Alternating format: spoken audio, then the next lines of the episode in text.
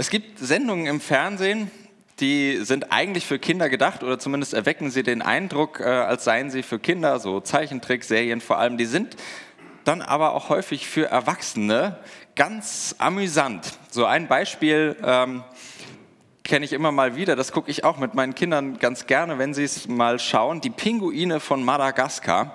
Vielleicht dem einen oder anderen bekannt, für Kinder total lustig auf so eine kindliche Art und Weise und für Erwachsene, aber auch tatsächlich mit einem ganz feinen Humor, wo ich auch manchmal denke, ja, äh, das ist auch für mich ganz amüsant, köstlich.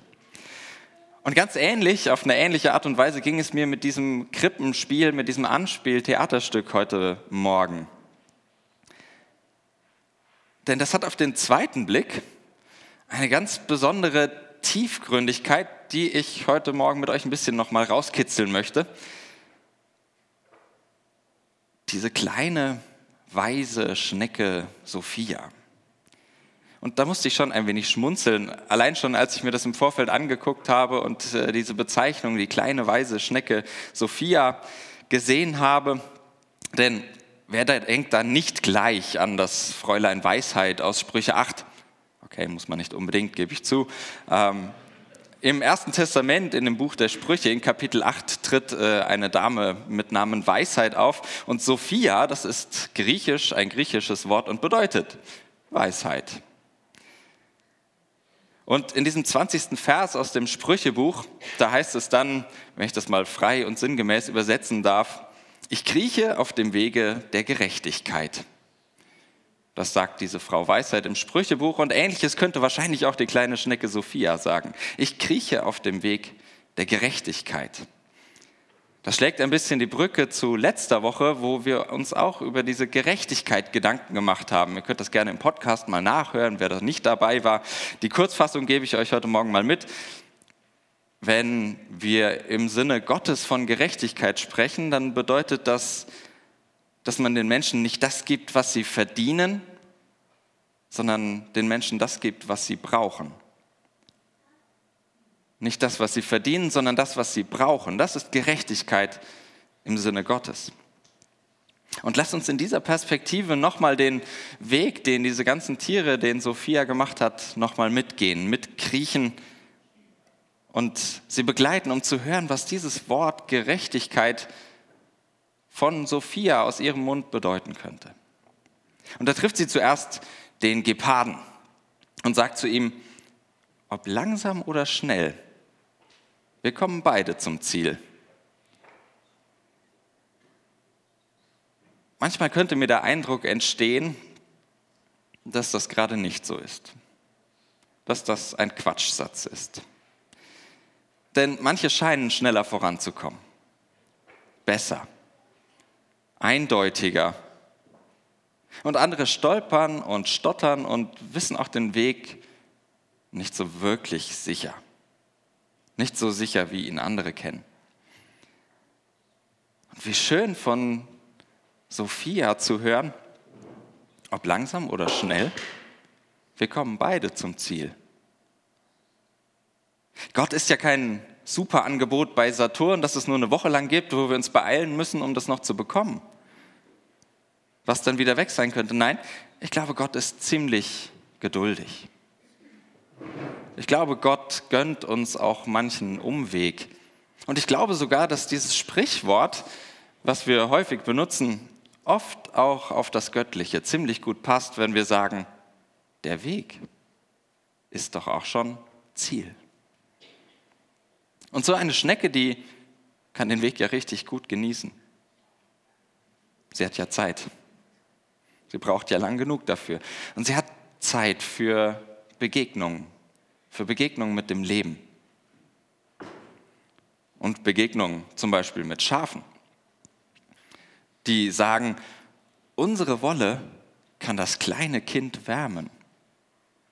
Ach, so ein Satz, der erstmal ganz leicht klingt, eigentlich total einfach, schnell aufgenommen, ganz schnell verstanden und doch ziemlich tiefgründig werden kann, wenn wir mal nachfragen, wenn wir genau hinhören. Und mir sind da zwei Sachen an diesem Satz aufgefallen, wenn wir ihn in dem Kontext eines Gottesdienstes betrachten und dabei über Gott nachdenken. dann heißt er, dieses kleine Jesuskind, um das es da geht, das braucht Hilfe. Das muss gewärmt werden. Das ist ja an sich nicht überraschend. Das ist bei allen Kindern so. Wenn sie geboren werden, werden sie erstmal eingewickelt und gewärmt. Nur als Christinnen und Christen behaupten wir ja, dass auf eine ganz geheimnisvolle Art und Weise in diesem kleinen Kind Gott etwas mit der Welt zu tun bekommt. Dass wir es in diesem kleinen Kind mit Gott zu tun bekommen.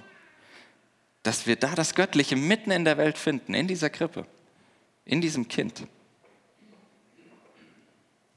Und dann könnte dieser Satz auch heißen, oder dann müsste er vielleicht sogar heißen, Gott braucht Hilfe. Ein merkwürdiger Gedanke, oder? Das passt so nicht zum gewöhnlichen Bild, das wir von Gott haben. Gott braucht Hilfe. Zu einem Gott passt es nicht, der alles kann. Aber wenn das stimmt, dass wir in diesem Jesuskind Gott begegnen, dass da Gott zu finden ist, was macht dann dieser Satz mit deinem Bild von Gott? Was passiert da? Was verändert sich vielleicht? Was macht das mit deinem Bild von Gott, wenn du hörst, unsere Wolle kann das kleine Kind wärmen? Ein zweiter Gedanke kam mir, denn dieses Ganze, wenn es um Hilfe geht, das ähm, hat auch etwas mit mir zu tun. Denn Hilfe bedeutet ja immer, auf etwas oder vor allem auf jemand anderen angewiesen zu sein, auf andere Menschen. Es heißt, dass ich nicht ohne andere sein kann, wenn ich Hilfe brauche. Aber Gott? Man könnte ja denken, Gott müsste sich eigentlich selbst genug sein. Wieso sollte Gott Hilfe brauchen? Wieso sollte Gott jemand anderen brauchen? Gott und Mensch im Miteinander, das müsste ja nicht sein. Das ist, fromm gesprochen, ja reine Gnade. Das tut Gott ja völlig freiwillig, einfach weil er es möchte. Gott braucht uns ja nicht, oder? Diese Schafe, die fordern mich zu einem anderen Gedanken heraus, nämlich zur Frage, was, wenn doch? Was wäre denn, wenn Gott sich tatsächlich darauf einlassen würde, auf Menschen angewiesen zu sein? Was, wenn Gott die Beziehung zu Menschen nicht einfach nur aus Gnade, aus Wohlwollen schenkt, sondern wenn er sie selbst braucht? wenn Gott selbst bedürftig ist, wenn Gott dich braucht. Als jemand, der oder die sich um Gott kümmert. Was macht dann dieser Satz mit deinem Bild von dir? Unsere Wolle kann das kleine Kind wärmen.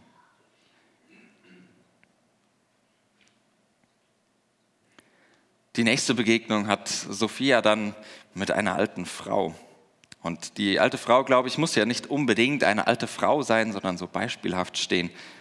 Sophia hätte sicher auch zu jemand anderem ihren fantastischen Satz sagen können, auch Schwache und Müde sind bei ihm willkommen. Menschen mit wenig körperlicher Kraft, solche, die nur noch wenig Lust aufs Leben haben die, denen ein Handicap zu schaffen macht, solche, die einfach keinen Platz in unserer Gesellschaft finden. Jesus nannte die mal die mühseligen und beladenen. Eben die, die nur noch durchs Leben kriechen. Egal ob manchmal, ob sie das regelmäßig oder ob sie das täglich tun.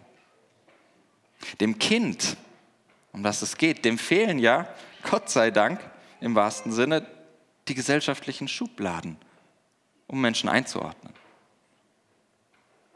einzusortieren.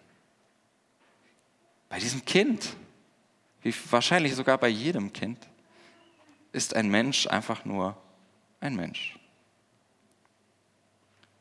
Der, der er ist, mit allem, was er mitbringt, mit allen Lasten, mit allem Beladenen, was sie trägt. Hier hat der Mensch einen Platz. Ob die Schwachen und Müden dann wieder stark werden und wach werden, ich weiß es nicht.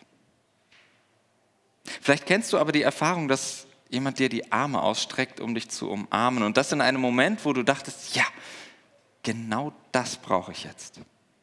Jemanden, der mich in den Arm nimmt und einfach sagt, komm, bei mir ist Platz. Ich habe Zeit, habe ein offenes Ohr für dich. Kinder können das ganz gut. Und daher glaube ich ja, dass der Platz an dieser Krippe zu so einer Erfahrung werden kann. Einer Erfahrung von offenen Armen, die mich in den Arm nehmen, die dich in den Arm nehmen. Und ich hoffe darauf, auch wenn ich das nicht garantieren und nicht versprechen kann, aber ich hoffe darauf, dass das gerade bei den Schwachen und bei den Müden nicht wirkungslos bleibt.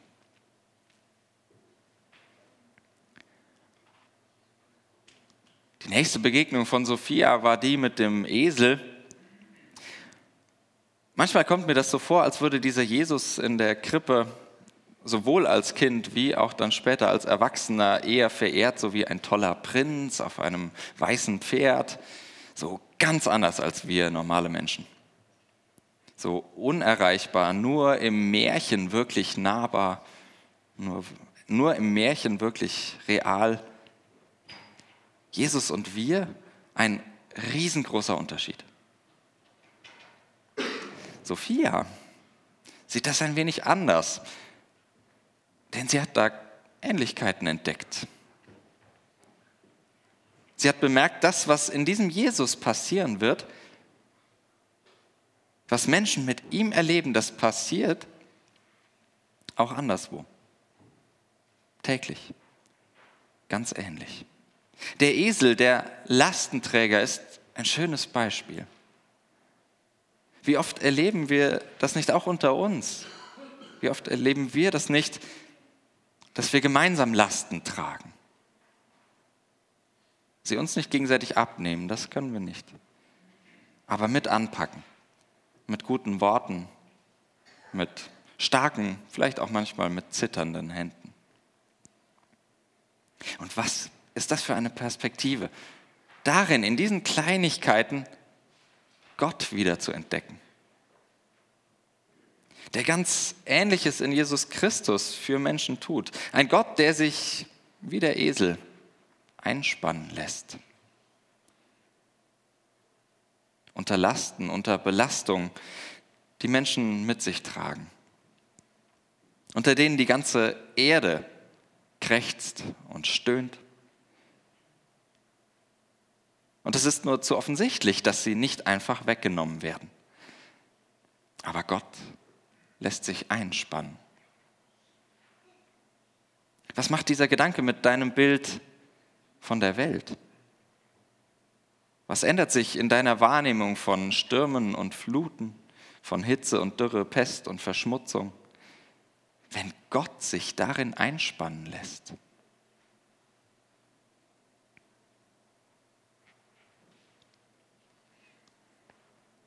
Die Hirten am Feuer, die singen.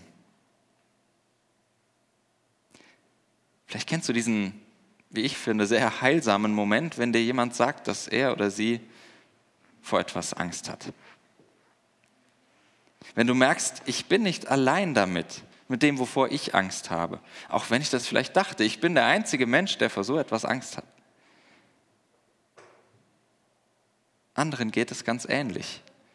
Und das zu hören, das ist heilsam, finde ich.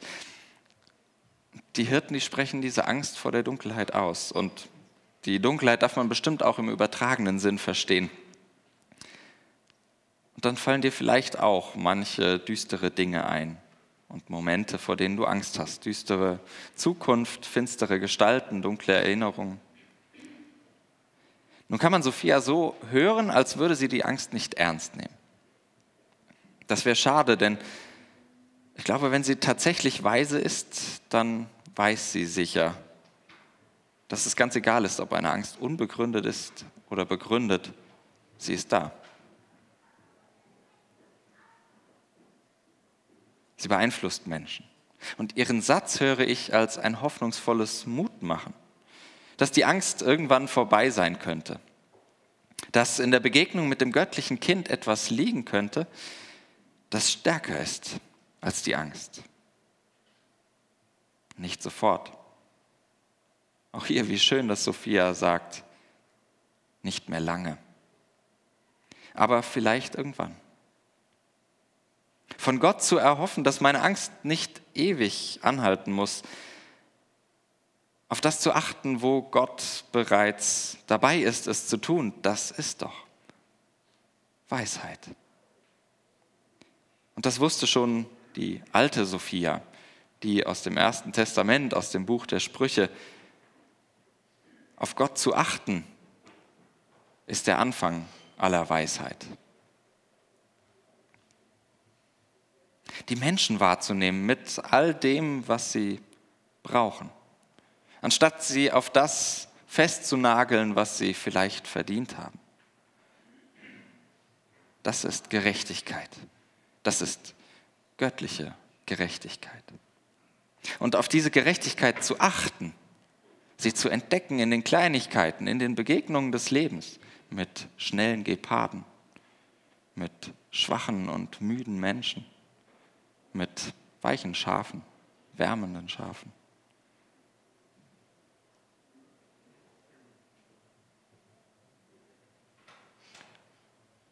In diesem Sinne wünsche ich euch eine weise Adventszeit. Lasst sie uns schon, weil sie so kurz ist dieses Jahr, im Schneckentempo genießen. Auf Gott achten und entdecken, wo Gott Licht bringt in die dunklen Stunden der schnellen und langsamen, der frierenden und wärmenden, der müden und schwachen, der tragenden und der Stützenden, der Ängstlichen und der Hoffnungsvollen. Lasst uns darauf achten. Achte du darauf, wo Gott Licht bringt in dein Leben. Amen.